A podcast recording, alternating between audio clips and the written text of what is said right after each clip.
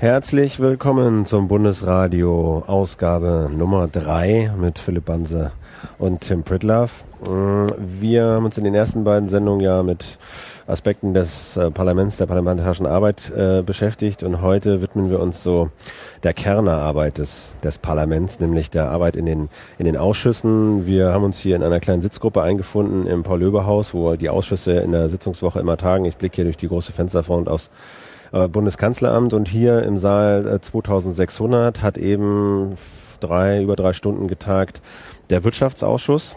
Äh, es gab eine Anhörung, eine Expertenanhörung mit einem guten Dutzend Experten und einen dieser Experten, den haben wir hier äh, gewinnen können für, äh, fürs Bundesradio, um Rede und Antwort zu stehen.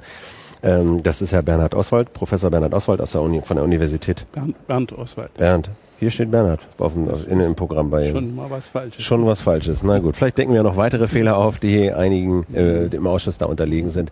Der Ausschuss hat sich beschäftigt mit dem Ausbau der Höchstspannungsnetze in Deutschland. Also klingt ein bisschen äh, äh, klingt ein bisschen dröge, aber äh, es geht letztlich um Ausgaben in Milliardenhöhe. Es geht darum, ob Deutschland eine sichere Stromversorgung hat. Es geht darum, ob Deutschland die Klimaziele erreicht, ob Deutschland so viel Windenergie produzieren kann, wie es die Bundesregierung sich wünscht und ähm, ob wir unseren Strom also vielleicht auch mal billiger bekommen, weil es vielleicht mehr Wettbewerb in Europa gibt und und und. Also da steht eine ganze Menge auf dem Spiel und bevor wir jetzt mit Herrn Oswald mal äh, in Medias Res gehen, ähm, Tim, ja. Du hast dir den Aus Aus Ausschuss angetan, sozusagen. Ja, ne? ich war heute. Willkommen erstmal. Ja, hallo.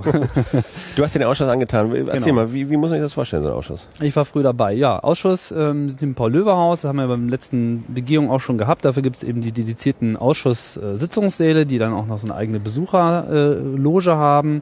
Das heißt, man ist dann so eine Etage über dem Geschehen und kann sich das Ganze von oben anschauen.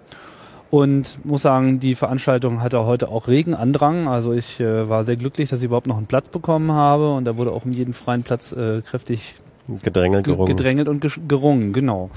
Ja, das heißt, das Thema hat wohl auch eine ganze Menge Leute tangiert. Und wie ist das so? Ist das so eine, also du guckst dann runter auf sozusagen die Experten, äh, wie Herrn Oswald, da sitzen dann Parlamentarier und ist das so eine äh, bissige Debatte oder tauschen die da nüchtern Papers aus oder?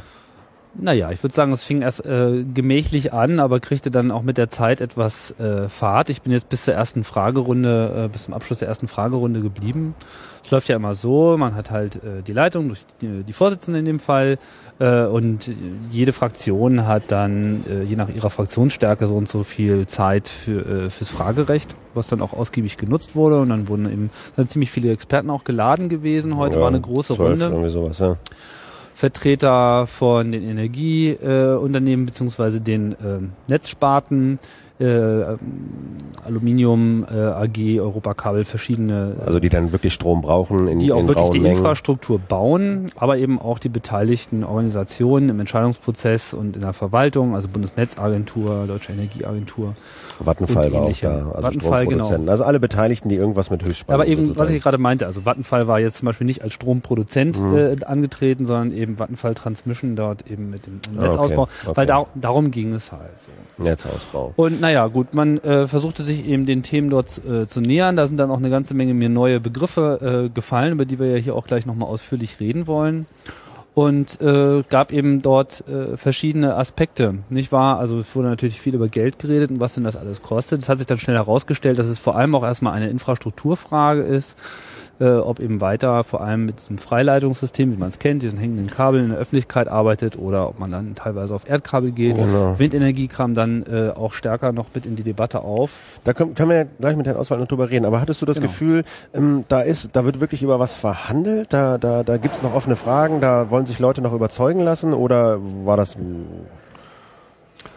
Ach, naja, also ob, also da kann ich jetzt wenig zu, ja. drüber sagen, ob die äh, Abgeordneten da äh, die jetzt Bereitschaft noch, gehabt haben, sich zu überzeugen zu lassen. Aber ich hatte schon den Eindruck, dass es sich um eine sachliche Debatte handelt. Okay. Also man hatte jetzt auch nicht so den Eindruck, dass da jetzt nur politische Verlautbarungen runtergelesen werden. Das äh, hat man ja auch manchmal. Äh, sondern da wurde schon argumentiert. So. Und nicht jeder brachte natürlich da seine eigene Sichtweise auf den Tisch und die Einschätzungen in technischer Hinsicht und kostentechnischer Hinsicht waren schon sehr unterschiedlich. Zumindest so, weit ich das genau. begleitet habe. Aber kommen wir mal zu unserem Gast, Herr Oswald. Wie, wie geht's Ihnen? Sind Sie jetzt äh, kaputt, äh, ähm, abgekämpft? das kann ich nicht sagen. Es war ja eine sehr sachliche Diskussion und äh, auch mit keinerlei Anstrengung. Ich fühle mich wohl. Warte auf Ihre Fragen. Es war ja auch nicht das erste Mal, glaube ich, dass Sie ja. in so einer Anhörung waren. Ne? Aber kommen wir doch mal, steigen wir doch mal ein. Also es ging darum, um ein Gesetz, das die Bundesregierung ins Parlament eingereicht hat. Jetzt beschäftigt sich der Wirtschaftsausschuss damit. Und dieses Gesetz soll fördern den Ausbau von, in Deutschland von Höchstspannungsnetzen.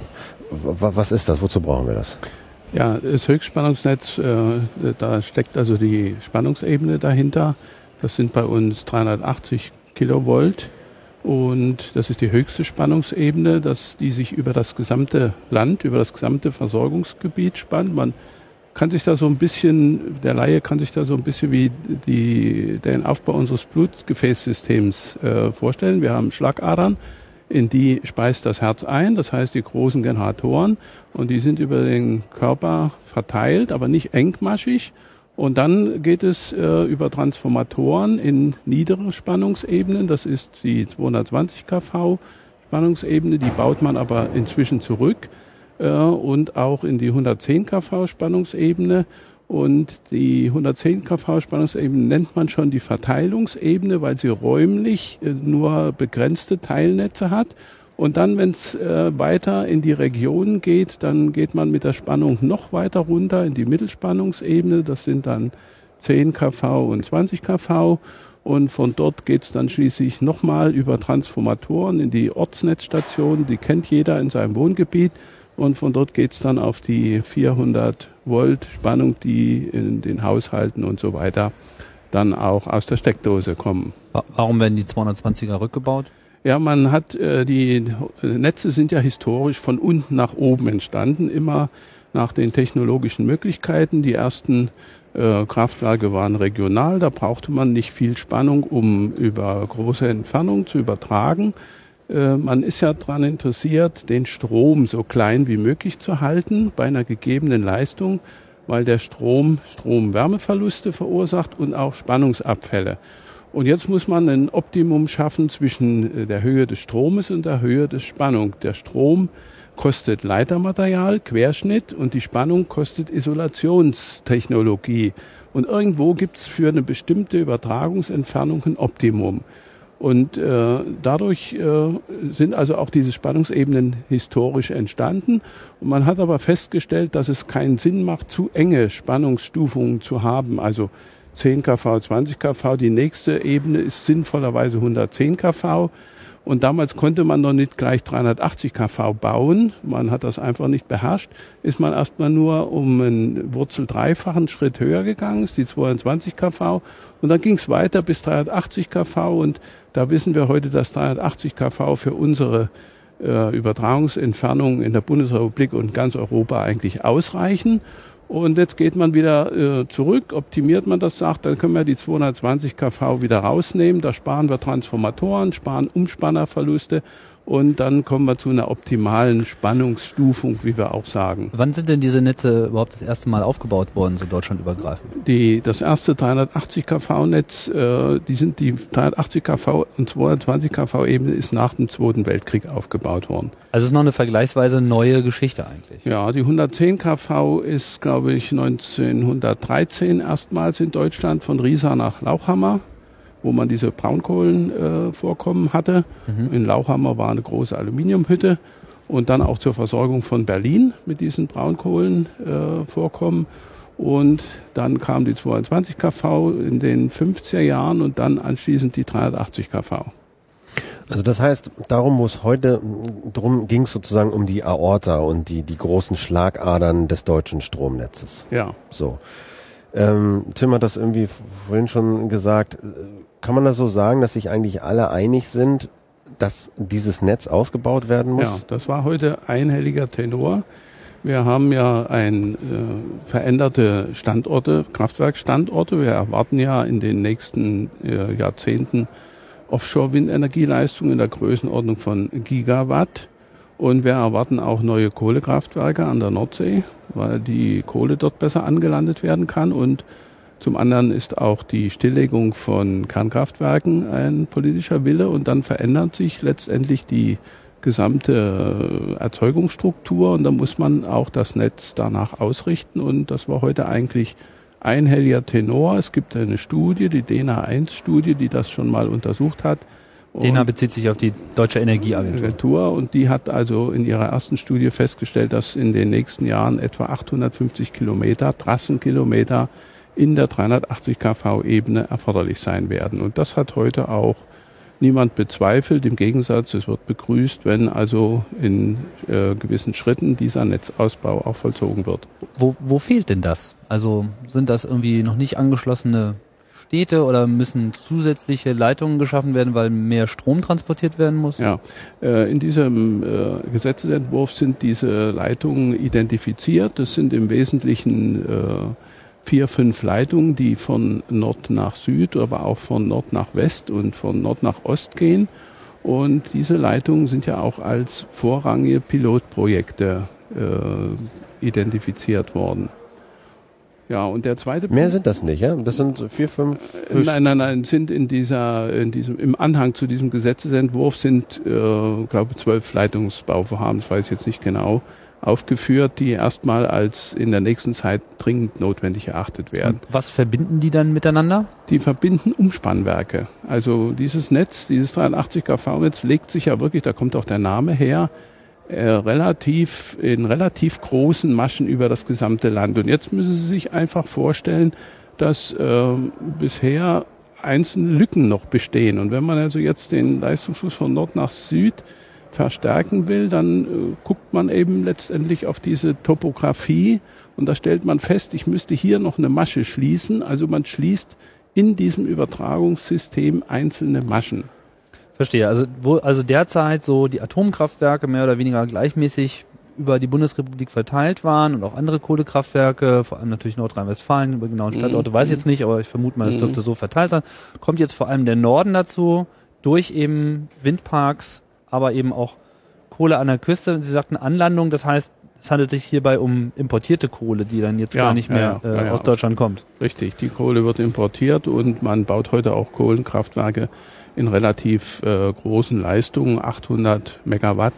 Und dann kann man natürlich nicht mehr mit den Kohle den Rhein hochfahren an der Lorelei vorbei. Also das ist völlig unwirtschaftlich und deswegen wird man diese Kraftwerke also dort bauen, wo also auch der Brennstoff Kohle leicht angelandet werden kann. Also kurz im, im Norden von Deutschland wird jetzt schon quasi mehr Strom, glaube ich, produziert, als sie da verbrauchen können. Und im Süden wird es verbraucht. Und das ist neu, dass man so große Strommengen über so lange Distanz von Nord nach Süd schiffen Richtig. oder transportieren muss. Richtig. Irgendwie. Haben sich die Kraftwerkstandorte geändert. Mhm. Bei, bei etwa gleichbleibenden Verbrauchsstrukturen und da muss man das Netz entsprechend ausrichten. Jetzt ist es auch so, die Bundesregierung will ja, glaube ich, bis 2020 30 Prozent der Primärenergie aus erneuerbaren Energien äh, produzieren. Das ist dieses Argument, es werden überall Windparks, mhm. vielleicht auch Sonnen, irgendwas, äh, Kraftwerke jedenfalls entstehen, entstehen, die mit erneuerbarer Energie Strom produzieren, der muss dann abtransportiert werden. Das haben Sie gesagt. Was sind dann noch weitere Faktoren, äh, die sozusagen jetzt dazu führen, dass man dickere Leitungen, mehr Leitungen braucht? Es äh, ist auch durch den äh, Stromhandel im Grunde genommen ein überlagerter Leistungsfluss dazugekommen. Äh, der Strom richtet sich ja nun nicht nur, äh, richtet sich ja nur nach physikalischen Gesetzen. Wenn also jetzt beispielsweise äh, Polen äh, oder äh, Polen Strom in Frankreich kauft, dann muss der Strom natürlich, äh, dann werden die Polen natürlich äh, ihre Kraftwerke runterfahren beispielsweise, wenn sie den Strom billiger in Frankreich kriegen.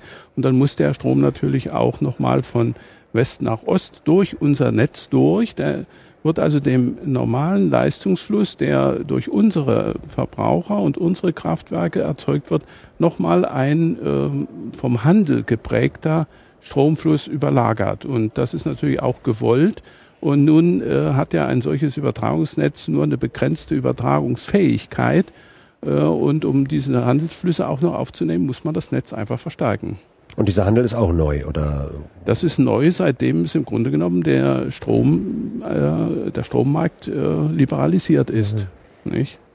Und man, bei diesen erneuerbaren Energien ist ja auch immer der Punkt, okay, da wird sozusagen was Neues dazugebaut. Das sind neue Kraftwerke, es gibt mhm. neue Energiequellen an völlig neuen Standorten. Aber das Ungewöhnliche bei oder das Schwierige, wenn ich das richtig sehe, bei erneuerbaren Energien, speziell bei Wind, ist ja auch, dass sie so unregelmäßig und, und eigentlich kaum planbar Strom produ äh, produzieren. Dann äh, ist es Nacht, aber es stürmt, man hat viel Strom, aber wird kaum was verbraucht. Dann ist es Tag, man hat Flaute, aber man braucht Strom, aber von der See kommt nichts. Ähm, welchen Einfluss hat das dann auf Stromnetze?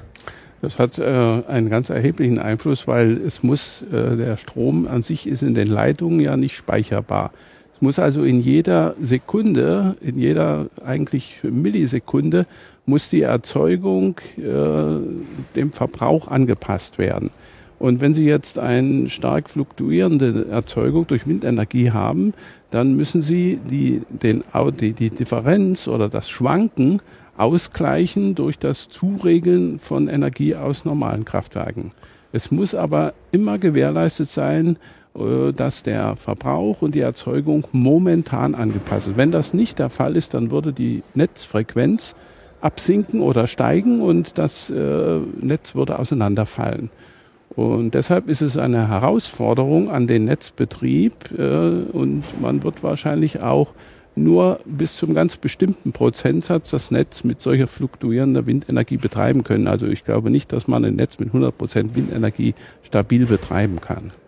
Ah, ja. Das heißt, dass ein normaler Kraftwerkmix ist eigentlich unerlässlich aus technischen äh, Voraussetzungen. Sie brauchen eine gewisse Grundlast aus den konventionellen Kraftwerken. Aber es gibt doch zum Beispiel auch Speichertechnologien, also Pumpkraftwerke zum Beispiel, wo dann mit überflüssigem Strom Wasser einen Berg hochgepumpt wird in einem Bassin und wenn es dann wieder gebraucht wird, dann fließt es zurück und macht über Turbinen Strom oder so Druckluftspeicher, wo dann Luft in die Erde gepumpt wird oder Wasserstoff in die ja. Erde gepumpt wird. Ja. Da, da, so lässt sich Strom noch speichern. Das ist richtig. Und das wäre auch die ideale äh, Ergänzung äh, zu diesen äh, fluktuierenden Erzeugungen, dass man genügend große Speicher hätte. Nur das Beispiel Pumpspeicherwerk, das sind die größten Speicher. Wir haben ja ein sehr großes Pumpspeicherwerk in Goldestal. Äh, aber äh, beispielsweise den Ausfall von drei Gigawatt Windenergie über mehrere Tage auszugleichen, bräuchten Sie äh, Größenordnung 14, 15 solcher Pumpspeicherwerke. Also es ist unvorstellbar oder viele stellen sich das so einfach vor, um äh, die Energiemenge, äh, die man so täglich verbrauchen, zu speichern, braucht man also riesige Speicher und Pumpspeicherwerke kann man nicht überall bauen. Da müssen die entsprechenden topografischen Gegebenheiten da sein. Und äh, äh, Pumpspeicherenergie ist auch die teuerste Energie, denn es gibt erstmal Verluste beim Hochpumpen des Wassers. Und ja, beim äh, Ablaufen des Wassers ist natürlich der Wirkungsgrad auch nicht gleich eins. Ähm, ein, ein Wort noch zu diesen Speichergeschichten. Die Bundesregierung plant ja Elektromobilität, Elektroautos. Ja, ja, ich weiß nicht, bis 2015 eine Million oder ja, sowas. Ja. vielleicht auch zwei Millionen, keiner weiß es genau. Aber das ist jedenfalls äh, eine große Absicht. Jetzt gibt es ja Leute, die sagen, und es gibt ja auch Pilotprojekte, wir nutzen diese Autos als dezentrale Stromspeicher. Mhm. So, die stecken an der Dose, die haben einen starken Akku, eine starke Batterie da drin und wenn Strom überflüssig ist, dann wird das Auto getankt. Wenn dann zwischendurch mal was gebraucht wird, dann stoppt der äh, mit dem Volltanken. Aber morgen um acht ist es auf jeden Fall voll. Ja, dann müssen Sie natürlich ein entsprechendes Management machen, dass dann die Leute auch wirklich dann laden und nicht fahren, äh, wenn Spitzenbedarf ist. Und zum anderen macht das Elektroauto, das hatte ja schon mal eine Renaissance vor einiger Zeit. Äh, äh, und das macht natürlich nur Sinn, das Elektroauto aus der Gesamtnachhaltigkeitsbetrachtung, wenn der Strom dann wirklich nur aus regenerativen Energien kommt. Ja, also wenn der Strom aus herkömmlichen konventionellen Kraftwerken kommt, dann ist es natürlich äh, nicht besonders effektiv, da mit einem Elektroauto rumzufahren. Dann könnte man die Kohle verstromen und äh, daraus Treibstoff machen. Das hat einen viel besseren Wirkungsgrad. Mhm. Ja, aber, aber im Prinzip müsste der Wind, der dürfte nur nachts wehen, wenn so ein Modell wirklich äh, gut funktionieren ja, sollte. Oder man müsste Anreize schaffen, äh, aber wie gesagt, das Auto, äh, das äh, benutzt man ja vordergründig nicht äh, dazu, um Strom zu sparen, äh, um Strom zu speichern, sondern sich um irgendwie zu bewegen. Das heißt, also die Einsatzzeiten des Autos, die hängen von ganz anderen Kriterien ab als äh, das Angebot der Energie über den Wind. Jetzt sind wir ja hier im Bundestag und ähm, dann kommt natürlich auch die Frage auf, warum muss man jetzt für den Ausbau des äh, Stromnetzes gleich ein solches äh, Gesetz beschließen? Also was ist eigentlich die Intention und die Notwendigkeit dieses Gesetzes? Warum geht in einem kann ich im liberalisierten Strommarkt einfach der Energieanbieter hergehen oder die Netzbetreiber und einfach diese Netzkapazität ausbauen, so wie Internetprovider äh, mhm. sich ja auch neue Leitungen legen, wenn sie merken, dass größere Nachfrage da ist. Ja, der eigentliche äh, Zweck dieses Gesetzes ist, äh, sagt ja auch der Name, äh, eine Beschleunigung dieser als notwendig erkannten Leitungsbauprojekte. Bisher äh, oder in der letzten Zeit hat die Akzeptanz der Bevölkerung gegenüber Freileitungen deutlich abgenommen. Es gibt also inzwischen äh, eine sehr starke äh, Lobby gegen den Freileitungsbau und das führt dazu, dass bei der herkömmlichen gesetzlichen Vorgehensweise so ein Leitungsbauprojekt 10, 12 Jahre dauert. Also Freileitung muss man sagen, das sind diese Hochspannungsleitungen, die halt überall rumhängen sozusagen. Das sind also diese Höchstspannungsleitungen. Ja, Höchstspannungsleitungen, Masten im Abstand von 300, 400 Metern. Ja. Und die haben natürlich den Nachteil, dass sie sichtbar sind und auch äh, von der Bevölkerung äh, nicht mehr akzeptiert werden. Und äh, dann kommt es zu Einspruchverfahren, zu langen Gerichtsverhandlungen. Und dieses Gesetz hat also zum einen eine Verkürzung der rechtlichen Instanz zur Folge und zum anderen will man aber auch durch äh, Pilotprojekte, durch vier ausdrückliche Pilotprojekte die Diskussion, die um das Kabel, Kabel, Erdverkabel ist ja eine von den Freileitungsgegnern äh, ins Spiel gebrachte Variante für die Leitung. Will man also auch an die solchen vier Pilotprojekten äh, eine Beschleunigung erreichen, indem man dort die Möglichkeit einer Erdverkabelung vorsieht, wenn die Freileitung äh, näher als 400 Meter zu äh, einem einzelnen Wohngebäude oder 200 Meter zu mehreren Wohngebäuden hat, dann äh, ist in dem Planfeststellungsverfahren auch äh, die alternative Kabel zu prüfen. Also das wird dann verbuddelt einfach, ganz normal. Naja, das war ja nun heute auch äh, mehr oder weniger der Knackpunkt der Diskussion. Es besteht ja so landläufig die Meinung, äh, äh Kabel gibt's ja nun schon in der Mittelspannungsebene und auch teilweise fünf Prozent in der 110 kV-Ebene. Warum kann man denn das nicht auch in der Höchstspannungsebene machen? Aber da muss man natürlich sagen, dass äh, ein Kabel, das ja einen sehr gedrungenen Aufbau hat, äh, natürlich, je höher die Spannung ist, auch einer umso höheren Beanspruchung ausgesetzt ist. Und man kann heute eigentlich nur noch Kunststoffkabel, kunststoffisolierte Kabel einsetzen. Früher waren die Kabel mit Öl isoliert. Das geht aus Umweltgründen nicht mehr. Wenn das Kabel kaputt geht, haben wir einen Umweltschaden. Und diese Kunststoffkabel in der 380 kV-Ebene, die gibt es eben noch nicht so lange, 10, 12 Jahre. Und da sie natürlich auch von den Kosten äh, deutlich teurer sind als Freileitungen, hat man diese Kabel bisher immer nur dort eingesetzt, wo sie aus Sicherheitsgründen oder aus Platzgründen einfach äh, eine Freileitung nicht mehr sich äh, äh, gebietet. Und das sind im Wesentlichen Städte, städtische Verbindungen. Und in dem Übertragungs 83 kV Übertragung gab es bisher solche Kabelstrecken nicht. Und deshalb, um diese ganze Diskussion Freileitung und Kabel auf eine sachliche Grundlage zu bringen, hat man also jetzt diese Pilotprojekte vorgesehen und verspricht sich von diesen Pilotprojekten dann äh, sachliche Argumente für die Kosten und auch die technischen äh, Unterschiede zur Freileitung. In der Diskussion gab es da noch zwei Begriffe, die würde ich mir ganz gerne auch nochmal erklären lassen. Äh, es war von Hochspannungsdrehstromübertragung im Kontext mhm. Erdkabel die Rede, aber auch von Hochspannungsgleichstromübertragung. Mhm. Welche dieser beiden Systeme äh, ergänzen die sich? Sind das Konkurrenten? Ja. Was kommt zum Einsatz bei diesen Pilotprojekten? Steht das fest? Also unsere gesamten Netze, Verteilungsnetze und Übertragungsnetze sind Drehstromnetze. Drehstromnetze sind drei Wechselstromleiter, die um 20, 120 Grad phasenversetzte Spannungen haben und das hat den Vorteil, die ergänzen sich zu Null und da braucht man keinen Rückleiter. Das ist vielleicht schon ziemlich kompliziert. Aber äh, Drehstrom heißt das eigentlich dadurch, wenn man diese drei Leiter an einen äh, Motor anschließt, einen Drehstrommotor, dann oder die erzeugen ein Drehfeld und deswegen kann man, wenn man in dieses Drehfeld einen äh, Läufer bringt, dann hat man den einfachsten Motor. Das ist das Wort Drehstrom. Man kann Drehstrom ganz vereinfacht auch mit Wechselstrom gleichsetzen. Ist ein besonderes Wechselstromsystem, ein besonders rationelles Wechselstromsystem aus drei Leitern.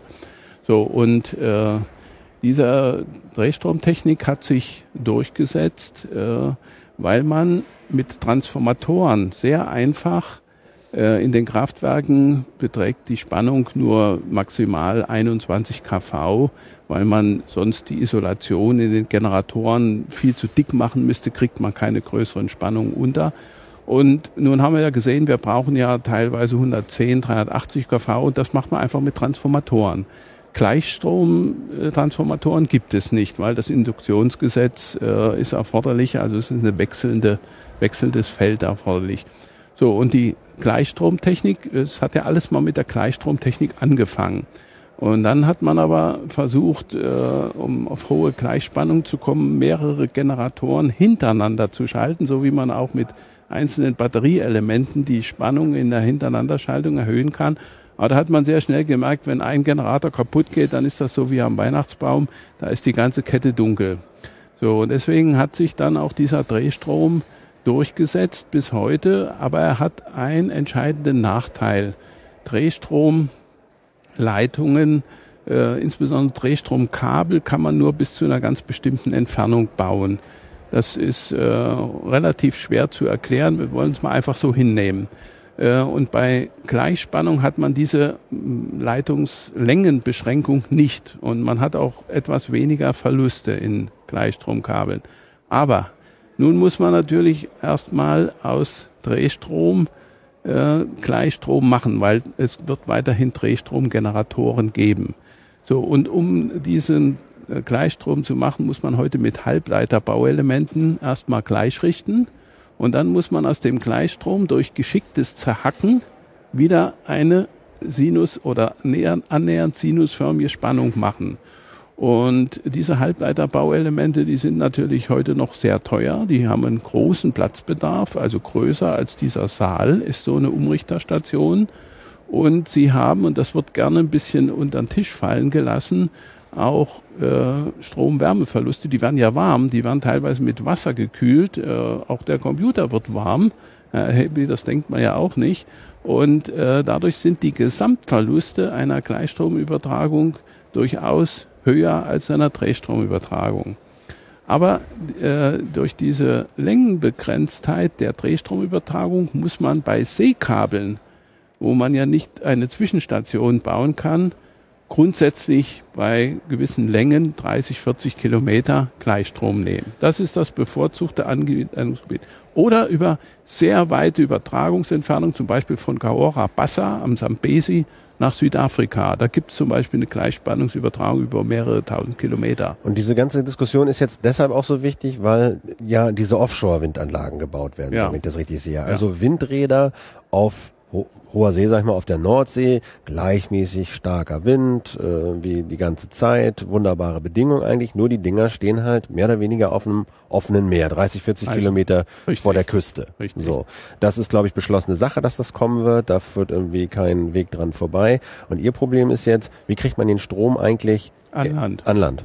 Ja, und das geht eben nicht mehr mit Drehstrom bei 30, 40 Kilometer, weil äh, Sie müssen sich das so vorstellen, die Drehstromkabel, die ähm, sind nicht ganz dicht, sage ich jetzt mal. Ich habe in meiner Stellungnahme ein Beispiel.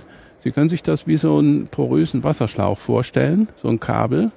Äh, es klingt kurios, aber es fließt ständig durch die Isolation zur Erde, zu dem geerdeten Mantel, ein Verluststrom ab.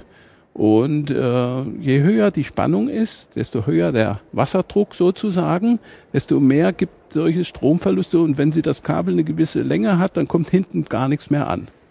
So einfach ist das. Und dann müssten sie nach 20, 30 Kilometer, müssten sie erneut einspeisen. Also wieder Wasser anschließen, wenn sie hinten noch was haben wollen. Und dann müssten wir also, wenn wir ein Drehstromkabel nehmen, müssten wir nach 20 oder 15 Kilometer auf der See eine Plattform bauen und müssten bei einem Drehstromkabel kann man diesen Wasserverlust durch Drosselspulen ergänzen, müssten da große Drosselspulen hinsitzen und da geht's wieder 20 Kilometer weiter. Und das Ganze würde aber so aufwendig werden, dass dann doch die Gleichstromtechnik trotz der höheren Umrichterkosten äh, vorteilhafter ist. Und da kann ich ohne weiteres äh, 20, 30, 40 Kilometer übertragen. Nur, da braucht man eine spezielle äh, Gleichstromtechnik, nämlich eine Gleichstromtechnik, die auch äh, die Energieflussrichtung umpolen kann. Äh, das muss ja auch die Plattform, wo die ganzen Windenergieanlagen anlanden, muss ja auch mal hochgefahren werden können. Und diese Gleichstromtechnik, die steckt eigentlich noch in den Kinderschuhen. Die hat heute nur Leistungen pro 400, 400 Megawatt. Und deshalb sind auch diese Windenergieparks in Cluster eingeteilt, die so diese Größenordnung 400 Megawatt. Das sind also dann so 80 Maschinen, a 5 Megawatt.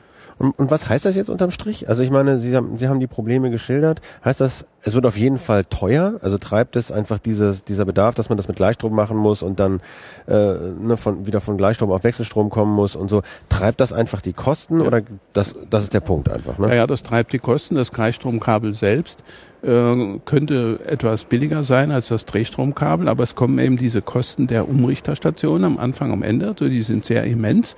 Und äh, man darf auch nicht immer nur die Investitionskosten vergleichen. Auch das wurde heute äh, sehr oft diskutiert. Äh, man muss also auch die äh, Kosten, die durch die Verluste, durch die Strom-Wärme-Verluste und auch durch die spannungsabhängigen Verluste entstehen, über die ganze Betriebsdauer abzinsen, berücksichtigen und das ist nicht unerheblich. Was ist denn das? Was, was kostet dieser Ausbau? Was sind da für Zahlen in der Luft? Äh, das ist jetzt schwierig zu sagen. Also man kann das jetzt nur festmachen an äh, Vergleichszahlen. Weil ja. Aber geben Sie mal eine Hausmarke, damit man so ein, so ein Gefühl hat dafür. Was? Ein Drehstromkabel erstmal äh, im Vergleich zur Freileitungskabel ist in der Größenordnung Investitions plus Betriebskosten über 40 Jahre. Das müssen wir äh, bisschen projektspezifisch sehen, zwischen drei und sechs Mal teurer als eine Freileitung, weil, weil beim Kabel kommen die Tiefbaukosten dazu. Ja. Wenn ich in Niedersachsen ein Kabel lege, da ist das natürlich billiger, ja. als wenn ich eins über den Thüringer Wald lege, wo ich eventuell einen Felsen sprengen muss. So, und diese HGÜ-Kabel, würde ich sagen, die sind dann bestimmt nochmal, also es ist immer so eine Sache mit den Kosten, man wird dann festgenagelt. Äh, aber nochmal ja. mehrfach teuer als ein Drehstromübertragung. Und dieser ganze Ausbau, so wie der jetzt ja von den Experten mehr oder weniger auch eingesehen wird, des deutschen Höchstspannungsnetzes, jetzt Offshore und äh, über Land und so, was, was ist das, was kostet das? Was kommt da, was ist das für ein, was klebt da für ein Preisschild drauf? Sind das 5, 10, 15 Milliarden? Was? Also für die äh, für den Ausbau der 850 Kilometer, äh, die die DENA-Studie identifiziert hat, bis zum Jahr 2015, glaube ich, äh, nur als Freileitung sind das über 1,1 Milliarden. 1,1 Milliarden. Das ist aber dann Freileitung. Freileitung. Dann, so wenn man das verbuddelt, dann sind es mal sechs, mal sieben. Nein, nein, nein, das, das hängt, ja, das, diese Pauschalangaben zwischen drei und sechs.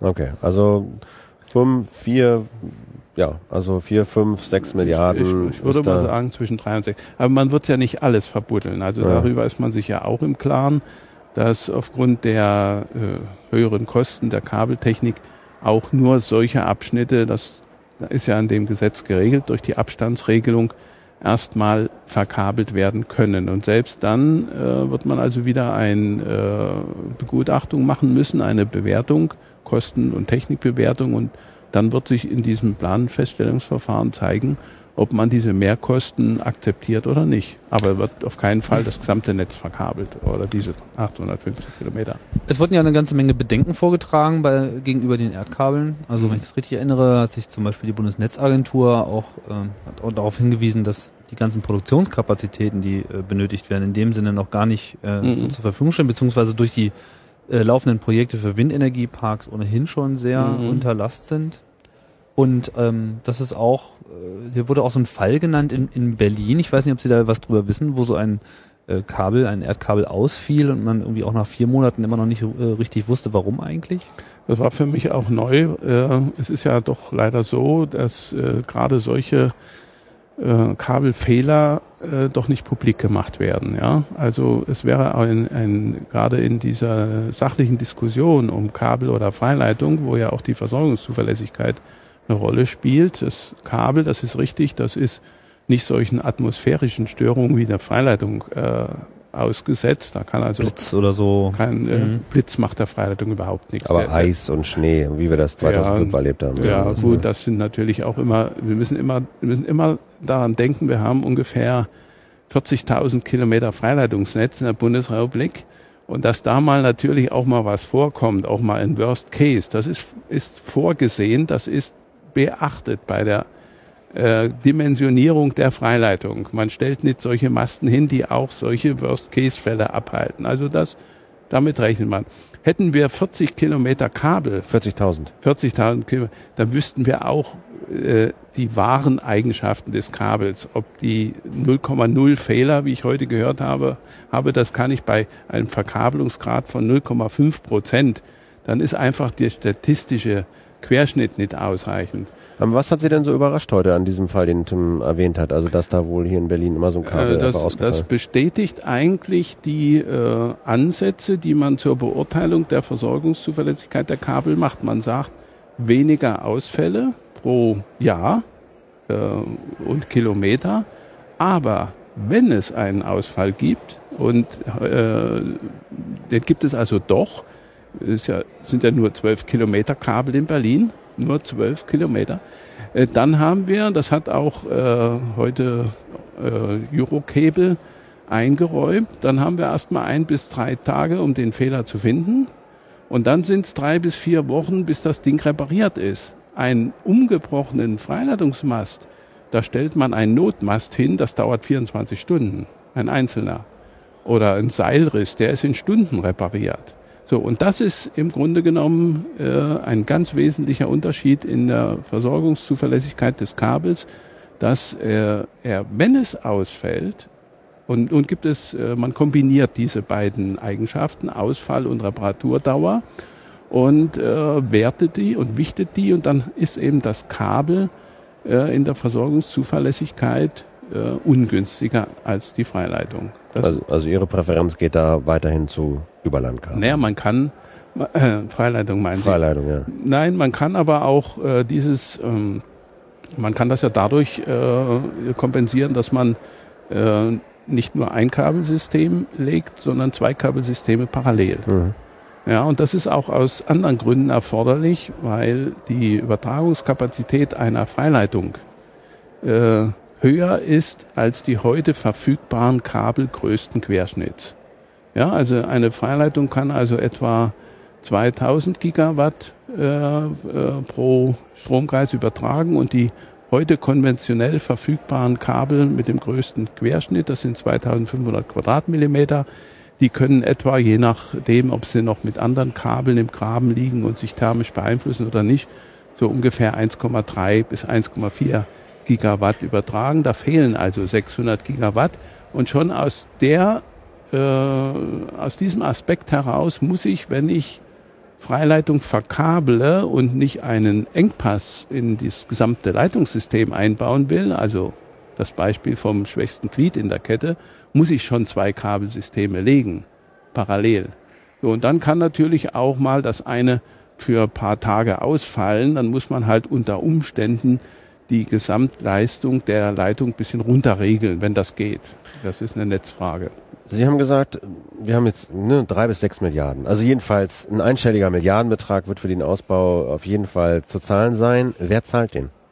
Ja, wird, äh, das ist ja, ist ja noch äh, unklar, aber für die heute äh, genannten vier Pilotprojekte ist in dem Gesetz ein sogenannter Kostenwälzungsmechanismus vorgesehen, so dass diese Mehrkosten, die man dann ermitteln muss, auf äh, die gesamte, äh, auf das gesamte äh, Netzgebiet mhm. und letztendlich auf jeden Kunden umgelegt werden. Und was macht das so pro Kilowattstunde? Äh, also das habe ich nun nie nachgerechnet, aber äh, es sind da Zahlen von einigen wenigen Cent äh, die da auf uns zukommen. Kommen, ja. Mhm. Ich, mich würde nochmal interessieren, wie Sie hier die ähm, politische Willensbildung äh, in, in diesem Ausschuss so ähm, einschätzen. Gab es da jetzt ähm, so eine vorherrschende Meinung? Ist der Weg da eigentlich schon eingeschlagen oder ist das alles jetzt noch sehr strittig, was äh, rund um dieses Gesetz äh, geht. Wann soll es überhaupt verabschiedet werden? Das können Sie mich nicht fragen. Okay. Also da bin ich jetzt nicht. Aber okay, vielleicht bleiben wir einfach bei dem, bei dem Mhm. Eindruck, den Sie hatten. Ähm, Also ich habe das Schlusswort von der Vorsitzenden war ja, dass äh, alle Beteiligten und auch Sachverständigen sich für eine Beschleunigung ausgesprochen haben und auch äh, für die Pilotprojekte, wobei ich ja auch noch gewisse Anmerkungen gemacht habe, was ich von den Pilotprojekten erwarte. Nicht einfach äh, irgend so eine Leitung da B nennen, sondern das muss auch gewisse Kriterien erfüllen. Die Leitung muss auch oder die Kabel müssen entsprechend auch äh, unter Last sein, nicht, dass sie äh, jetzt erleichterten Bedingungen ausgesetzt sind. Und äh, äh, insgesamt äh, hatte ich den Eindruck, dass äh, es, es natürlich noch sehr viel andere Wünsche an dieses Gesetz gab, aber dass dieses Gesetz erstmal durch alle Parteien oder von allen Parteien so wahrscheinlich doch auf den Weg gebracht wird. Und, und, und, und, so, und so Ja. Ihr Gefühl so in dem Ausschuss, ich meine, haben Sie da, sind Sie jetzt nicht zum ersten Mal auch als Experte in so einem Ausschuss, haben Sie das Gefühl, Sie sitzen da und ist so ein bisschen egal, was Sie da erzählen, oder haben Sie das Gefühl, nee, hier, mein Wort wird hier schon gehört und das hat vielleicht auch ein, das ein oder andere Mal auch einen Unterschied gemacht? Naja, es ist natürlich so, äh, dieses ganze Problem äh, Kabelfreileitung ist ja kein triviales Problem und es ist auch an vielen Stellen schwer, den technischen Hintergrund zu verstehen. Und in der Frage ging mir heute die äh, Diskussion manchmal nicht in die nötige Tiefe. Also es wurde an vielen Stellen ähm, meines Erachtens ein bisschen oberflächlich diskutiert. Das äh, betraf insbesondere auch diese Diskussion um die Anwendung der Gleichstromtechnik. Die Gleichstromtechnik, die ich heute brauche, um äh, dieses Übertragungsnetz ähm, über größere Entfernung oder dieses Overlay-Netz, da diese Gleichstromtechnik, die ist heute einfach nicht verfügbar. Die ist einfach noch nicht verfügbar. Also es war ein Stück zu oberflächlich, die Diskussion in dem Punkt. Ja, oder ich, äh, es äh, ist ja so, dass die Sachverständigen sich nicht melden dürfen. Also ich hätte schon mal ganz gerne an der einen oder anderen Stelle die Hand gehoben und hätte da mal noch was richtig gestellt. Äh, Aber Sie war, mussten immer auf die richtige Frage warten und die kam nicht. so ist das, ja. Und haben Sie denn aber den Unterschied, das ist wichtig und gut, dass ich hier sitze und ich, das ist mein Wort, das macht hier einen Unterschied und ich kann hier Einfluss nehmen auf die, auf so ein Wenn Gesetz? ich gefragt werde, ja. Also das haben Sie schon, ja? Ja, ja. da, okay. Natürlich, also ähm, ich denke mir mal, der Sinn solcher Diskussionen ist ja auch, die Politiker, ähm, sagen wir mal, an die Probleme der Technik ranzuführen. Es darf ja nicht dazu, äh, es nützt uns ja nichts, wenn wir jetzt eine Technik schön reden und dann am Ende schlechte Erfahrungen damit machen, ja, die letztendlich äh, viele, äh, das es handelt ja, wir haben es gesehen, es handelt sich ja um Millionen, die hier zu investieren sind und diese Millionen kann man ja auch nicht in den Sand setzen. Ja. Ja gut, weil mm, man so ein Vorurteil ist ja, ja gut, da tagen die Ausschüsse und da kommen dann die Abgeordneten aus ihren Fraktionen, aber das ist intern sowieso schon ausbaldowert, wer da wie abstimmt und ähm, die wissen ja sowieso alle schon längst, haben sich alle ihre Meinung gebildet oder haben eine Vorgabe aus der Fraktion gekriegt und dann macht man hier pro forma mal so eine, An, äh, so eine Expertenanhörung, aber letztlich weiß jeder schon eh, wie er da abstimmt. Das Gefühl haben sie nicht. Also zumindest bei diesem Gesetz nicht, weil äh, die, der einhellige Meinung bestand, das Gesetz ist sinnvoll und auch die Pilotprojekte sind sinnvoll. Was offen geblieben ist, was man dann natürlich von den Pilotprojekten erwartet, oder in dem Fall konnte man das leicht alles auf die Pilotprojekte schieben, die Probleme, ist, äh, ob denn die Technik wirklich Stand der Technik ist im 380 kV-Netz. Äh, Das wird gerne, und das wurde, kam mir auch in der Diskussion oft so vor, weil immer gleichzeitig über das 110 kV-Netz diskutiert wurde. Dort hat das Kabel nicht die Probleme. Dann ist nämlich, äh, wenn ich auf mein Beispiel zurückkommen soll, der Wasserdruck nicht so hoch. Da äh, tritt auch nicht so viel Kabel, äh, Strom aus dem Kabel auf. Also da hat man auch nicht so große Längen. Wir haben ja ganz am Anfang gesagt, die 110 kV-Netze sind räumlich nicht so ausgedehnt. All das spricht eher fürs Kabel. Und das war mir heute auch ein bisschen oberflächlich, dass man immer vermischt hat und dann auch der Eindruck entsteht, wenn es im 110 kV-Netz geht, dann müsste es doch auch im 380 kV-Netz. Wo sind denn da eigentlich die Probleme? Dabei sind das ganz andere Domänen. Das sind ganz andere Domänen, das ist eine andere Beanspruchung an das Kabel. Das kann man schon einfach dadurch, ohne ins Detail zu gehen, erklären, dass es äh, 500 kV-Kabel eben erst seit wenigen Jahren gibt, weil man es einfach technologisch nie beherrscht hat, herzustellen. Ohne dass das nach wenigen Jahren durchschlägt. Ja, also Sie müssen sich mal vorstellen, auf so äh, 20, 30 Millimeter, da liegen zwischen dem Schirm und dem Leiter, da liegen 400.000 äh, Volt. Und das ist das Kabel ständig ausgesetzt, auch äh, zusätzlich äh, bei erhöhter Temperatur, 50, 60 Grad, maximal 90 Grad. So, und das ist Kunststoff. Und Kunststoff altert nun mal unter dieser Beanspruchung. Und das ist eben auch ein Punkt, der wurde auch wieder diskutiert. Freileitungen, äh, die Lebensdauer der Freileitung hängt nur davon ab, ob die Stahlmaste rosten oder nicht. Das kann man verhindern und ob die Leiterseile brüchig werden, ja, durch Schwingen oder was. So, und wenn die wirklich mal brüchig werden, dann wechselt man die aus. Das macht 20 Prozent der Kosten mhm. der gesamten Leitung. Na gut, ich meine, der Punkt, der ist natürlich immer dieser optische auch, dass die, dass die Anwohner nicht so Masten da stehen haben wollen. Die wollen nicht so eine Höchstspannungsleiter über dem Kopf haben. So, dann gibt es irgendwie Vögel, äh, die da reinfliegen. Also es gibt es jetzt nicht so, dann, klar, ich meine, es liegt auf der Hand, es ist offensichtlich, das bestreitet auch niemand wesentlich billiger. So Freiland, äh, Freilandhaltung. Ich glaube, die Vögel haben mit den Freileitungen nicht so viel Probleme. Du meinst wahrscheinlich eher jetzt die, die Windenergie an der Stelle. In dem Fall auch die Windenergie. Jedenfalls das ist sicherlich offen, dass es, dass es billiger ist, aber es gibt ja auch Argumente dagegen. Aber ich will das nochmal so ein bisschen bis hierhin so ein bisschen zusammenfassen. Also es gibt dieses, es gibt offensichtlich anerkannt von allen die Notwendigkeit, dieses Netz auszubauen. Dafür gibt es jetzt ein Gesetz, mhm. das will diesen Ausbau fördern. Es sag mal, präferiert dafür äh, vergrabene Stromkabel für das Höchstspannungsnetz. Nicht auf allen Strecken, aber wenn es geht, unter bestimmten Bedingungen, soll das vergraben werden, das Kabel. Und um das sozusagen jetzt mal zu testen, inwieweit das geht, an welchen Stellen steht im Gesetz, wir machen Projekte. Wir machen so Pilotprojekte. Vier die, Stück. Vier Stück. Und da wird jetzt das mal gemacht, unter möglichst unter Normalbetrieb, wie Sie das gefordert haben. Und dann schauen wir mal, ob das funktioniert. Und inwiefern soll damit jetzt der Ausbau gefördert werden? Weil es die Genehmigungsverfahren verkürzen könnte. Die Akzeptanz der Bevölkerung gegen die Freileitung führt ja dazu, dass geklagt wird. Und solange diese Klagen anhängig sind, kommt das Ganze also nicht weiter. Und das sind erfahrungsgemäß 10, 12 Jahre. Aber ich muss noch mal dazu sagen, Ganz so äh, äh, konkret regelt das Gesetz das nicht, sondern es steht da, bei diesen vier Pilotprojekten kann eine Erdverkabelung äh, als Planfeststellungsverfahren durchgeführt werden. Das ist noch überhaupt keine Vorentscheidung gefallen. Man wird dann also genauso wie bisher auch die Kosten ermitteln, die Umweltbeeinträchtigung ermitteln, äh, die, äh, die na, die, die Akzeptanz der Mehrkosten beurteilen müssen und erst dann kommt zu einer Entscheidung. Und das war heute auch ein Punkt, der ein bisschen kritisch betrachtet wurde, ob denn wirklich diese Verfahren zur Beschleunigung kommen. Denn wenn Sie eine Kabeltrasse bauen, dann müssen Sie auch äh, privatrechtliche Genehmigungen einholen und wer weiß, wie die Bürger reagieren, äh, wenn jetzt plötzlich eine Kabeltrasse, die ja nicht völlig unsichtbar ist, äh, in der Nähe ihrer Wohngebiete vorbeigeht. Also ich stelle mir nicht vor, dass das auch reibungslos abläuft.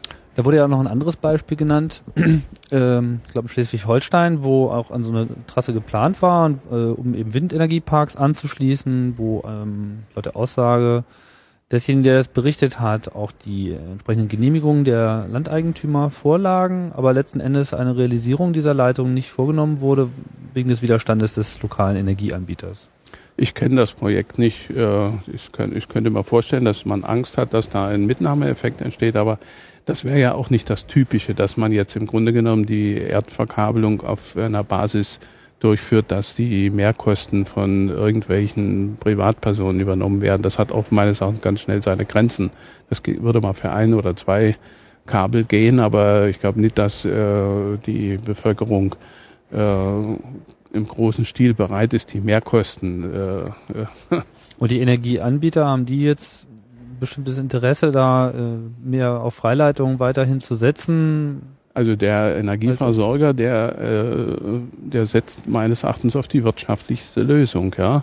Und äh, es wurde zwar heute auch diskutiert, dass äh, 110 kV-Leitungen unter Umständen billiger sind als äh, Kabel als Freileitung. Äh, dann würde ich natürlich als äh, Betreiber die billigere Lösung nehmen. Also da muss auch irgendwas nicht stimmen mit den Kostenverhältnissen. Mhm. Denn warum soll ein Energieversorger XY Äh, der wird immer die für sie kostengünstigere, wenn er nicht deutliche technische Nachteile sieht, äh, also wird er die immer so. Und dazu kommt natürlich auch die, äh, die Frage, dass er mit den Kabeln im 83 kV-Bereich keine Erfahrung hat. Ja, die Zeit läuft ab. Sie müssen äh, bald wieder nach Hause. Eine letzte Frage noch ähm, zu äh, Ihrem Lehrstuhl wie heißt der korrekt? Äh, das ist der Lehrstuhl elektrische Energieversorgung. Und da ist also diese Hochspannungsnetze sind dort ein regelmäßiges Thema. Ja, dieses, dieser Lehrstuhl befasst sich mit all diesen Fragen, mit der Planung von Netzen, mit dem Betrieb von Netzen im Normalbetrieb, im Störungsfall, all den Betriebsmitteln, Transformatoren, Aber ich muss dazu sagen, dass ich schon seit Oktober 2007 äh, pensioniert bin. Ja, aber äh, was ich fragen wollte ist, gibt es denn von der universitären Seite her, wenn man jetzt so einen äh, speziellen Lehrstuhl hat, auch regelmäßigen Kontakt mit solchen äh, politischen äh, Prozessen oder ist das jetzt so die Ausnahme, dass wenn dieses Gesetz neu Nein, nein, wird? wir sind ständig einbezogen in diese Diskussion. Wir werden auch um Rat gefragt und ich selbst habe mehrere Gutachten zu bestehenden Projekten, sowohl in der 110, äh, geplanten Projekten, sowohl in der 110 als auch 83 KV-Ebene gemacht und die sind immer mit Anhörungen auch der betroffenen Bürger, Bürgerinitiativen und Politikern. Äh, ich habe also auch an mehreren Planfeststellungsverfahren teilgenommen. Also die Diskussion, die sucht man auch mit den Hochschulen, das ist klar. Und die Hochschule, das vielleicht zum Abschluss zu sagen, man kann ja Luxus steigern eigenes Auto, eigenes Haus und eigene Meinung. Und der Hochschullehrer, der ist nun völlig unabhängig, der äh, muss nicht Rücksicht nehmen auf den Energieversorger und auch nicht auf äh, andere Politiker. Also der kann also seine unabhängige Meinung äh, kundtun und deswegen nimmt man ja auch gerne die Hochschulprofessoren für Gutachten. Okay. Ja, Herr Bernd, Herr Professor Bernd mhm. Äh, aus Hannover. Ganz herzlichen Dank, ja, dass Sie zu uns ins Bundesradio gekommen sind. Ähm, vielleicht trifft man sich ja mal wieder in dieser ehrenwerten Stelle im Paul-Löbe-Haus gegenüber des Bundeskanzleramts. Ähm, Sie müssen jetzt zum Hauptbahnhof, haben es nicht weit. Vielen Dank fürs Kommen. Ja, ja vielen Dank. Danke das, für das Gespräch. Ja, Bundesradio Nummer drei. Zum ersten Mal von an bei einem Ausschuss. Jetzt müssen wir erstmal wieder in die Spur kommen, wa? Jetzt müssen wir erstmal wieder in die Spur kommen. ja, Höchstspannung, ich meine. Das haben wir eigentlich schon fast alles gesagt. Eigentlich können wir jetzt nur noch. Ja, einen ähm, Punkt, den hätte ich jetzt gerne mit Ihnen besprochen. Ähm, vielleicht kannst du dazu noch was sagen, weil ähm, wir hatten ja hier noch eigentlich noch einen zweiten Experten aus dieser Runde eingeladen, aber der rannte dann ja nur mit seinem Handy durch die Gegend und hatte dann keine Zeit mehr und wollte kommen, aber dann doch irgendwie. Ja, der hatte noch verschiedene Gesprächspartner. Äh, also der, der hatte noch verschiedene Gesprächspartner und der hat sich ja ähm, da im Ausschuss, äh, ich will nicht sagen um Kopf und Kragen geredet, aber der hat ja doch mal ein bisschen Spannung in den Laden gebracht, oder? Der äh, hatte einen äh, Vortragsstil, der mit etwas mehr Werbe ausgestattet war, kann man sagen, während die meisten da sehr, also er war auch, äh, sagen wir mal, äh, in der Sache, aber man merkte, dass er doch sehr auch ähm, für die Sache der Windenergie da im Speziellen äh, federführend. Ich meine, das ist ein interessanter Widerspruch. Ähm, Entschuldigung? Nee. Wir nehmen hier gerade eine Radiosendung auf. Entschuldigung. So. Toll. Können wir nochmal anfangen. ähm, okay, also der Jahres hat ja dann relativ. Ähm, Mach nochmal deine Frage. Äh, pass auf, wir haben ja, wir hatten ja eigentlich hier noch jemanden eingeladen. Moment, erstmal eine Pause machen. Cut. So. Wir hatten ja hier eigentlich noch jemanden eingeladen, nämlich Professor Jahres aus Wiesbaden, glaube ich. Und der hat ja im, im Ausschuss einen sehr energiegeladenen Vortrag äh, zum Besten gegeben. Wie war das? Was hat er gesagt? Ja, der hat sich, ähm, das kam ja auch schon so ein bisschen zur Sprache, nicht so diese Diskussion mit äh, Erdkabel. Man merkt das äh, in der in dieser Windenergiebranche, die haben einfach das äh, Problem, dass äh, diese Produktionsform für Energie hängt eben auch sehr stark mit der äh, Infrastruktur, der sonstigen Infrastruktur zusammen. Wir haben es ja eben schon gemerkt mit den Produktionsspitzen. Das ist äh, das eine Problem, dass ja eigentlich so diese dynamische Energieerzeugung ähm, für so ein System, wo permanent äh, Strom abgegriffen wird, so nicht passt, weil ist der Wind halt weg, kommt eben kein Strom. Äh, ein Kohlekraftwerk kann man die ganze Zeit schön hoch und wieder runterfahren. Mit Atomkraftwerken ist es ähnlich. Das ist das eine. Das andere ist eben in diesem Fall konkret auch äh, der Netzausbau. Und äh, diese Erdkabel, äh, das wurde auch schnell deutlich. Das ist ähm, auf der einen Seite halt eine Technik, die jetzt für diese ähm, Höchstspannungsnetze eben einfach noch sehr jung ist und sehr frisch ist. Trotzdem gibt es da so einen bestimmten Willen, eben diese Leitung auch zu bekommen, weil sie einfach nötig sind. Nicht? Dieses Verteilen von Norden nach Süden ist sehr, sehr, sehr wichtig für die Zukunft dieser Offshore-Anlagen und vor allem äh, spielt die Zeit da eine große Rolle. Also wenn Klar, das jetzt nochmal 10, 12, 15 Jahre dauert, bis diese Leitungen da sind, kann man halt in der Zeit eben nicht voranschreiben. Aber wenn ich das so richtig sehe, ich meine, das weiß nicht, ob das so ganz klar geworden ist, aber der, der, der Punkt, wenn ich das richtig sehe, warum der Ausbau dieser Höchstspannungsleitung nicht so richtig vorankommt, ist vor allen Dingen Bürgerprotest, oder? Ich meine, wenn ich das so richtig gesehen habe, Teil dieses Gesetzes Ich weiß nicht, ob das vor allem ist. Ich hatte den Eindruck, es sind, sind, mehrere, es sind mehrere Punkte. Dieser Bürgerprotest oder diese, diese Gegen diese Vorbehalte gegenüber Freilandleitung, ja. Freilandleitung, dieses Stichwort Landschaftsverschandung, Ja. das spielt da so eine Rolle, ja. Wobei man jetzt auch nicht sagen kann, das wurde in der Diskussion auch deutlich, dass das jetzt mit den Erdkabeln so viel anders ist, weil auch da muss man, da gab es diesen schönen Begriff von ökologischer Schneisenplanung, der irgendwo von jemand gefallen wurde. Weil ist ja nicht so, dass, dass das Kabel sich von alleine buddelt, sondern da muss man einerseits natürlich auch einen Weg dafür finden. Das heißt, man muss da konkret alles aushebeln, da muss der ganze Erde rausgenommen werden, äh, wird teilweise wieder eingefügt. Man hat ähm, so Nebenschauplätze, die ich jetzt schwer einschätzen kann, welche Auswirkungen das hat, aber das wurde halt auch genannt. Da entsteht ja eine riesige Wärme. Diese Kabel, ja, die transportieren extrem viel Energie. Das heißt, äh, diese Wärme ist dann eben auch äh, im Boden und da wurde eben von Notfallszenarien gesprochen, sozusagen in maximaler Ausbaustufe könnte das dann eben zu zwei Grad Erwärmung an der Oberfläche führen. und in der Oberfläche. Sachen, ja. Und ich blätter jetzt auch mal gerade in den Wenn Reader das und schon da war zwei Grad an der Oberfläche sind, dann kann man sich vorstellen, also was da, da unten los ist, genau. also da, da gibt es einfach eine ganze Menge äh, Variablen und ich denke, das ist wirklich auch dieses Problem, was Herr Oswald angesprochen hat. Diese Technik ist eigentlich für Höchstspannungsnetze einfach noch unerforscht. Und also von diese daher- heißt vergraben sozusagen. das Vergraben, ja genau. So anderes Problem ist, man kann da eben auch nicht beliebig dann wieder drüber pflanzen. Man kann dann nicht einfach mal einen Baum drauf äh, äh, stellen, ja. Weil man muss das von den Wurzeln frei halten. Genau, Dann kommen habe ich die ja auch Wurzeln gesehen, dass äh, du irgendwie alle, alle paar Meter musst du dann hier in dem Reader von diesem, es gibt immer da so einen Reader für, zu der Ausschusssitzung mit allen Statements und äh, von Experten, die da waren. Und dann steht da hier auch irgendwo, du musst alle paar Meter so, so einen Zugang zu diesem Kabel gewährleisten. Das ist diese Reparatur- und Wartungsproblematik, Genau. nicht? Während so ein Freikabel, wenn da ein Problem mit gibt, dann sieht man das halt sofort und dann holt man sich einen Kran und dann kommt man da auch ran, ja. Und ähm, ein Kabel, was im Boden ist, man, das kennen wir auch äh, mit Datenkabel. Ja, da wird mal irgendwo äh, wieder ein neues Rohr verlegt, dann kommt der Bagger und dann ist das Glasfaser durch so und dann Na, gibt's hier. irgendwie nichts. Alle 600 bis 900 Meter stehen Muffenbauwerke entlang der Trasse und alle 10 bis 15 Kilometer müssen zusätzliche technische Bauwerke errichtet werden. Genau, und da ist jetzt die große Frage, was wird am, am Ende in der öffentlichen Diskussion als der geringere Umwelteinfluss gewertet werden? Weil die Erde wirklich durchgehend aufzubuddeln, ja, und sozusagen auch an der Stelle in gewisser Hinsicht von Natur frei halten zu müssen, damit die dann nicht interferiert. Ja, es glaube ich bleibt eine Schneise, ne? Also ich glaube, es Genau. bleibt, du kannst nichts drauf machen, du kannst keine Bäume pflanzen, du kannst, da, da wächst nicht wieder Wald drüber, Genau, sondern wobei es gab sehr Schneise. unterschiedliche Aussagen darüber, wie breit diese Schneise ist. Der Vertreter von äh, Vattenfall äh, sprach von 30 bis 40 Metern. Also überhaupt hatte ich die ganze Zeit den Eindruck, dass halt die, die großen Energieanbieter, die, die haben sich ein bisschen gewehrt.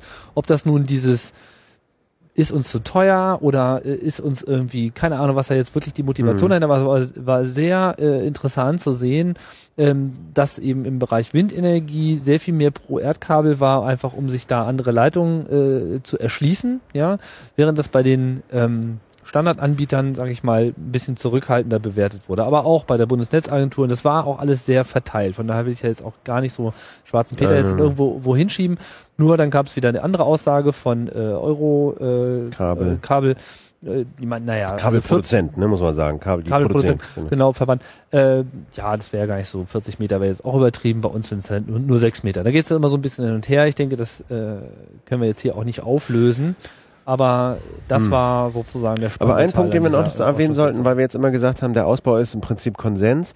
Der Jahres, den wir hier eigentlich auch noch geladen hatten, der war, glaube ich, einer der wenigen, die gesagt hatten, nö, also Ausbau muss gar nicht sein.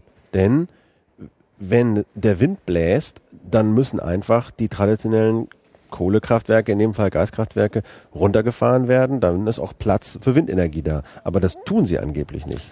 Ja, das Argument kam, das ähm, habe ich dann leider, äh, also solange ich zugehört hatte, ich war zwei Stunden in der Sitzung, äh, wurde es dann wieder nicht aufgegriffen. Von daher weiß ich jetzt äh, auch nicht genau, wie man das äh, zu bewerten hat, aber es gibt wohl da auch Widerstand bei den Kohlekraftbetreibern, ähm, sozusagen zugunsten der Windenergie zurückzufahren. Also einfach zu sagen, okay, wir gleichen unsere Netze äh, ab und wenn äh, jetzt wirklich der große Sturm kommt und äh, alle Räder, alle Windräder blasen wirklich mit voller Kapazität Energie in das Netz, dann nehmen wir einfach die Zuleitung unserer Kraftwerke automatisch zurück, damit eben die Gesamtnetzkapazität nicht äh, ja, überschreitet. Aber da habe ich zum Beispiel neulich mit einem Typen gesprochen, der war von der RHTW Aachen, der beschäftigt sich vor allen Dingen mit diesen Speichermöglichkeiten. Und der meinte, dass es Zeiten gibt, in denen in Ostdeutschland mehr Energie, Strom in dem Fall, durch Wind produziert wird, als dort verbraucht wird. Das heißt, und der meinte tatsächlich, die fahren dann die Kraftwerke runter. Wenn das so bläst. Tja, das weiß die, ich die, nicht. meinen, die werden dann, die werden dann mehr oder weniger ausgeschaltet, diese Braunkohle. Keine Ahnung. Also das, dazu bräuchten wir jetzt wirklich Ja. äh, einen Na gut, wie Da, da können Aber- wir uns jetzt äh, lange drin aus. Na gut, aber ich meine, du hast ja auch drin gesessen und ein bisschen ein paar Argumente sind ja von den Leuten auch gefallen, die kann man ja dann auch mal so äh, Post-Interview äh, noch mal ein bisschen zusammenfassen. Aber ich denke gut, man hat irgendwie von dem, von dem, von dem, von dem, von dem, von dem Inhalt, mit dem sich der Ausschuss beschäftigt, als auch die Art und Weise, wie er das tut, eine Menge mitbekommen. Ich fand es interessant, was der Auswahl auch nochmal meinte, dass vielleicht mal so zum Schluss noch diese Grundproblematik der Auseinandersetzung mit Technik. Also wenn man so, so einen Bereich zu äh, entscheiden hat, wo wirklich großes technisches Know-how auch wirklich erforderlich ist, um Entscheidungen zu fällen, das sieht man ja im Bereich Computer und Internet noch sehr viel mehr, ja, weil das auch noch so neu ist. Meine Hochspannungsnetze ist zumindest, ja, gibt's immerhin schon mal so na, seit 100 Jahren in der einen oder anderen Form. Äh, Das ist natürlich jetzt im digitalen Zeitalter nochmal ein ganz anderes Problem. Das ist natürlich ein generelles Problem, dieses Abgeordneter sein, Parlamentarier sein, solche Entscheidungsprozesse herbeiführen in einem Themenfeld, mit dem man sich einfach gar nicht in dem Maße beschäftigen kann in der kurzen Zeit. Ich meine, logisch, dass äh, Abgeordnete der Fraktionen keine Hochspannungstechnik-Experten sind. Vielleicht ist mal einer dabei, aber äh, das von denen jetzt zu erwarten wäre natürlich auch zu weit gehen. Da müssen wir auf jeden Fall auch nochmal nachgehen. Äh, beim Bundesradio Werden wir da den wissenschaftlichen Dienst und so eine Sachen. Und äh, jetzt Ja. können wir aber auch erstmal Jetzt machen wir erstmal machen, Weihnachten, oder? genau. Jetzt machen wir erstmal, na jetzt machen wir erstmal Schluss und melden uns, Wenn's so weitergeht. Gott will, wenn es weitergeht. Genau. Mit dem Bundesradio aus dem Bundestag in Berlin. Vielen Dank fürs Zuhören. Das waren Tim Pritlove, und Philipp Banse. bis bald. Tschüss.